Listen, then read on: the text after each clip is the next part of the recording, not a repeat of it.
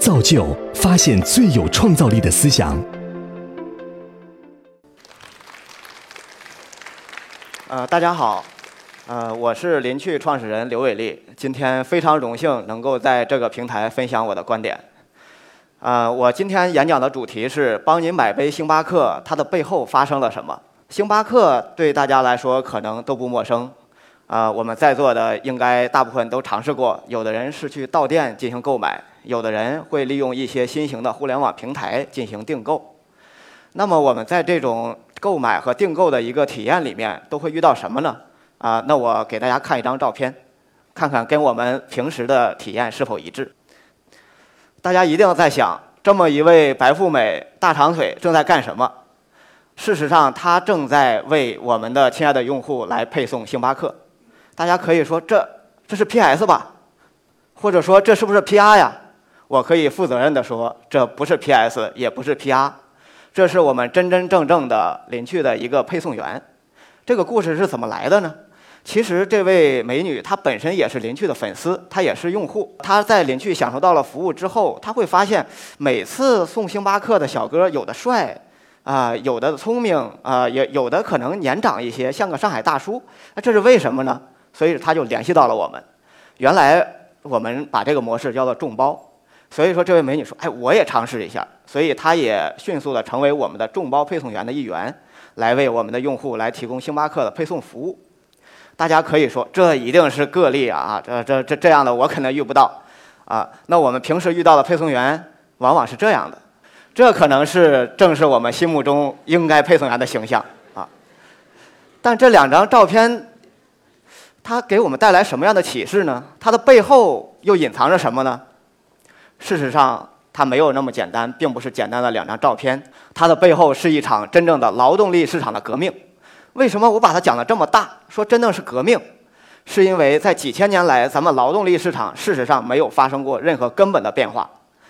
在几千年前，咱们所有的劳动力，它都隶属于某一个组织。这个组织有可能是一个农庄，也有可能是一个奴隶主，也可能是一个皇家护院，但它必须是一个从属关系。就任何一个劳动者，他从来没有自由选择的机会，或者说他天生就是要为某个人服务的，或者说他由于自己的出身，由于自己的国籍、自己的家乡，他必须从属于某一个地域。中国有一个名词，它不叫公司，它叫单位。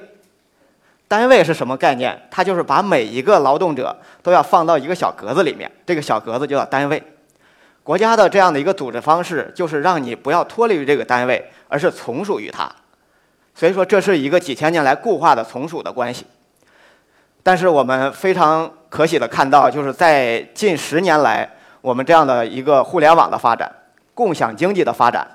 让这样的一个从属的关系产生了动摇，我们的劳动力获得了更多的自由选择，所以说这我认为它不是一种演进，它是一种真真正正的革命。除此之外的话，我们可以看到，我们的传统的雇佣关系事实上已经发生了变化。像大家如果是创业的话，都会体验到老板的苦啊，老板雇一些员工，每天付着钱，每月付着钱，天天担心，哎呀，他到底干没干活？他干得好还是不好？甚至担心的睡不着觉，焦虑的都有。那就是因为它本身是一种雇佣关系，它就造成了我们的员工的一个角度就是：啊，你给我钱我就干活，你不给我钱我立刻就不干活。你给我的钱多我就干得多，但你给我的钱少我可能就干得少。那这样的一种简单的雇佣关系，在几千年来没有什么变化，不论是古代还是现代，不论以前的农场还是现在的公司，都是这样的一种雇佣关系。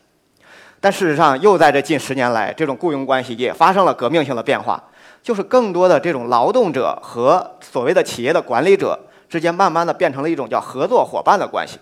合作伙伴，他当然也要付钱了，这不可能免费的劳动，但是他的愿景、他的利益都是不一样的，是非常一致的。所以说，这样我们的雇佣关系变革成合作关系，其实也是咱们在这种新经济出现这个时代里面发生的重大的一个变革。除此之外，我们还会注意到，现在人与人之间的关系比以前实际上更多的是信任。像以前雇主和员工之间就是防范，所谓的管理都是为了让管理者来防范被管理者，让雇主能够更加有效地监控员工所做的事儿。但事实上，这种监控有什么意义呢？它的过程没有任何意义，最终的目标就企业要赚钱，企业要良好的运作。那事实上，现代的新经济、共享经济时代，劳动者、平台、用户和管理者之间其实是充满了信任的。在这样的一种信任前提下，我们的企业的运行效率其实更高，降低了管理成本。所以，这是我们从简单的两张不同的快递员的形象，我们可以看到真的劳动力市场变天了，发生革命了。那么这些可能大家还说太理论化了，那我讲一讲具体的细节。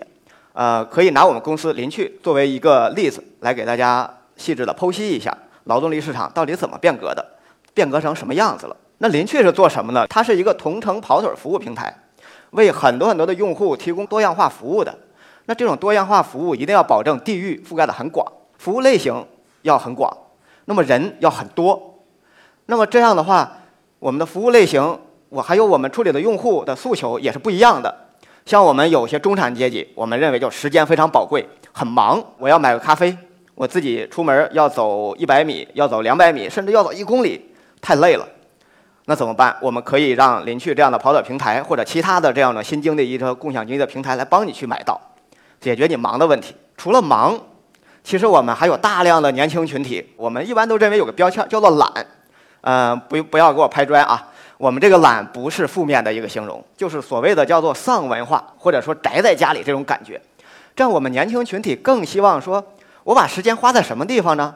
我打打网游，我去看看动漫，或者说我跟我朋友去社交。哎，我也比说在外面，我这冒着这个呃大雨呀，或者说这种骄阳呀，我去做一些生活琐事儿。年轻群体不愿意干，但是你这些生活琐事儿必须得完成呀。像我们懒在家里，一不小心电费呃过期了，电信账单也过期了，怎么办？这种代办的，我们跑腿平台都可以帮你完成。其实除了忙和懒啊，我们所有的人都很多时候啊会遇到一些急的事儿。像我东西突然坏了怎么办啊？我要拿着这个东西到大街上去找维修，非常浪费时间，而且也慢。我可能正在忙我另外一个论文，都可以用这样的一个跑腿方式来完成。所以这些。不算是硬广啊啊，这可能就是介绍，就是说我们做这个生意是要满足用户这样三种大的主流的诉求，一定需要很多人，他要分布在全国各个角落，而且随时待命。如果说我用传统的雇佣关系，用传统的这种组织人力的方式，我要招募十个人肯定不够，一百个人也不够，甚至一万个人、十万个人都不够，那我怎么办？我们会用一种新型的劳动力组织方式。它能够有效的解决你不用雇佣太多人的方式，但是能够做我们这个事儿的一种方式。它的名字叫做众包，英文叫 crowdsourcing。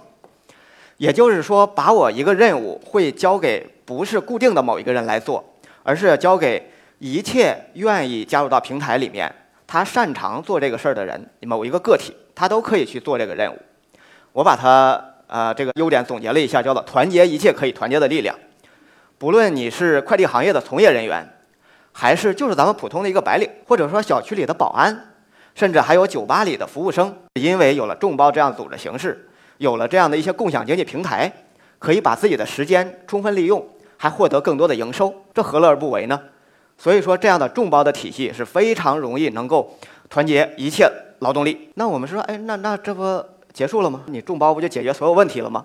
但事实上，我们在运作的过程中，我们运作有三年了，哎，逐步的发现，众包不能解决所有的问题。当我们上海在台风天的时候，或者天特别冷、特别热的时候，哎，我们的众包的小哥实际上叫趋利避害的一个人性。趋利避害就是，哎，我现在天热，我我就先在家里面忍一忍嘛，不出去了。那么用户的需求又有满足不了，怎么办？这个时候，如果说我们再退回去原始的劳动关系，我又要雇佣大量的员工，然后这样雇佣的雇佣制。和众包的小哥之间又产生这种左右手互搏，那是是肯定是不行的。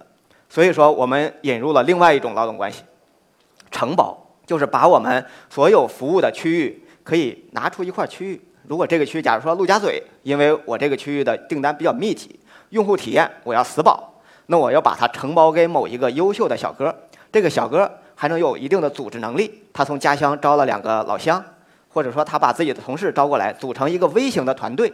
把这个区域真正做好，当这个区域做得越好，那么它的收益越多。所以这是承包制，它一样就是能够呃，跟雇佣制一样，说随时待命，而且他不会说轻易的就说，哎，我下雨天就不出来了，因为他承包制啊，他要向平台交付一定的叫承包费，承包费一交了，他的成本出去了，他必须得想办法多做单，做好单，多赚钱，把这成本收回来，这是一种人的天性嘛。这是我们众包和承包的两种方式，但还不够。我们现在在上海啊，业务不错了，有很多用户了。但我希望全国各地都能有我们的业务，怎么办？如果说我仍然是用传统的方式，我雇一个全职的团队，可能我们需要的人力跟阿里差不多了，也得五万多人，这样的一个管理成本我们是受不了的。所以说，我们又想到了一个叫合伙人制度。合伙人必须是要有梦想的，梦想要是有，万一能实现，我想这是激励了好多人去创业的。创业未必说所有都是呃像我们一样，然后去找风险投资，签了一个协议，给了我一笔钱，拿了这些钱，哎，那咱咱们就去呃呃，就就组建一个公司，然后去一轮一轮的，这这这是可能成功，但未必。其实有好多小微的创业者，他们在当地有一定的资源，但是他没有技术能力，但是他有梦想。所以说，我们把这样的一个平台交给这样的小微创业者。把林趣的品牌呀，把我们的方法论呀，把我们的运营系统呀，交给他去运作。他在一个空白城市，能够一点一滴的把当地的跑腿服务做起来。所以这样，我们就是把劳动力的一个组织方式，根据不同的需要，分成了众包、承包和合伙人制度。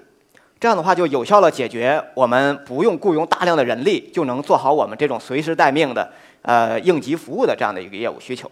嗯那大家可能会有疑问，就是说，那这些人都不是你的员工，我怎么保证安全啊？说安全这个事情是我们第一要保证的。说到安全，咱们中国和美国的呃对这种安全认证还不太一样。就是美国的社会它是线下社会特别成熟，什么这种社保的账号啊，什么保险公司甚至也都打通啊，它的这种信用记录啊都是联网的。就线下只要你拿一个唯一的标识，大家知道你这人。有没有前科？所以说这种安全性，它是由线下传统的这种社会组织方式就帮你来保证了。但咱们国内不行，国内但是好在近十年来，我们的线上的这种安全的体系其实已经超越美国，超越全世界。那我们随着这样的就是整个社会线上的这种诚信体系不断的健全和完善，我们其实能够确保一个基本的安全。芝麻信用我们也引用啊，呃，即将要推出的这个微信信用也会有啊。所以说，我们大环境下，我们认为安全性不会出现太大问题。但除此之外，我们还做了很多事情。我们平台在招募这些众包人员、承包人员，包括合伙人的时候，是有非常严格的一个准入标准的。我们要对他本人进行身份验证，我们要对他的这种档案进行存档，我们还要对他的能力进行评估、进行培训。培训完了之后做题。考试，考试还有分数，分数不够了，哎，不好意思，你得你得再去学习一下。如果分数够了，咱们纳入到我们的体系里面来，成为林趣众包、承包、合伙人这三大体系中的一份子。除了准入标准之外，我们在过程的监督也做了很多工作。我们整个系统都是自动化的技术的跟踪，每一单我们都有位置跟踪，有流程关键节点的跟踪。到了后期，我们订单完成了。我们还要依赖用户的一个评分和评价，只有用户才是真正知道这个劳动者、这个服务者他做的好和是不好。我们都是匿名的啊，保护用户隐私。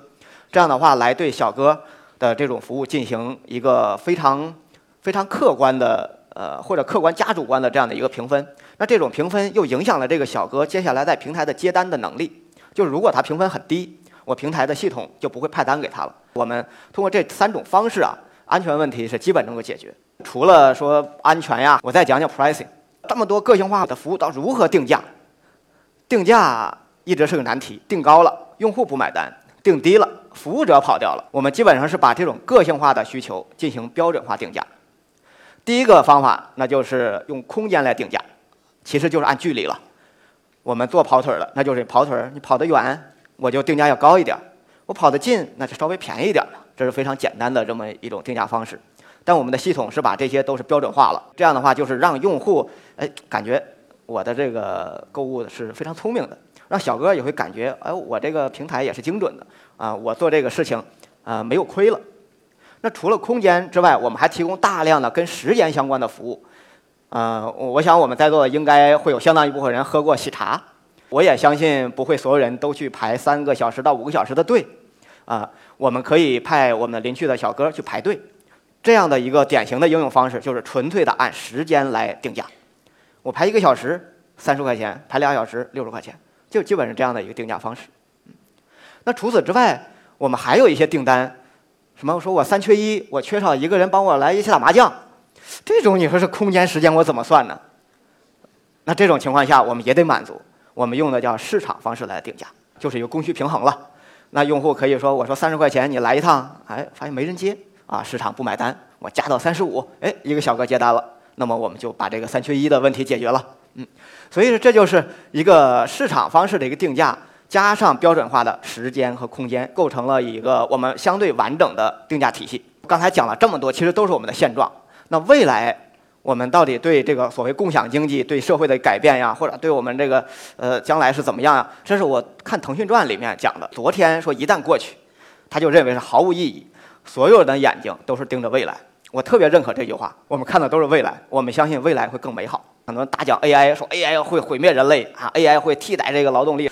我觉得不是，我是持乐观态度的。大家可以看看历史，我们现在上海任何一个中小浴场吧，它的条件都比几千年前罗马皇帝所在的浴池要先进啊。我们现在淘宝上我随便买一个最便宜的抱枕，它的舒适程度也比故宫里面慈禧太后睡的那个硬枕头要好得多。所以说，从物质方面啊，从社会的这个经济方面，一定是越来越好的。所以说，对我们每个劳动者，对我们每个个体来说。我们在共享经济这个大潮之下，未来啊，一定是拥有更多的选择。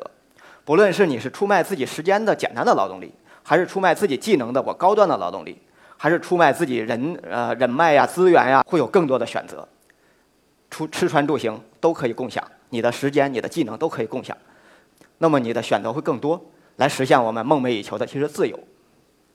除了从你消费者这个角度来说，我们从劳动者这个这个维度。我们其实都想追求独立，我不想天天被老板逼着干活。但在未来，我们的这样的共享经济高度发达的时候，我们每个人出卖的就是自己的专长。这样的话，留下来时间做自己喜欢的事儿，就像我们现在的九五后、零零后想做的事儿一样。我就是愿意看动漫，那我怎么办？我的专长是啥？我的专长就是打网游能够 PK 到别人，所以我把打网游 PK 能把别人打的败打败的这个技能去换成钱，然后用这个钱。来换取我能够看动漫的时间，这就是未来我想做我喜欢、能够独立的这样的一种非常，我觉得这物质之外的一些场景。当然，我们最终生活要追求的其实还是快乐。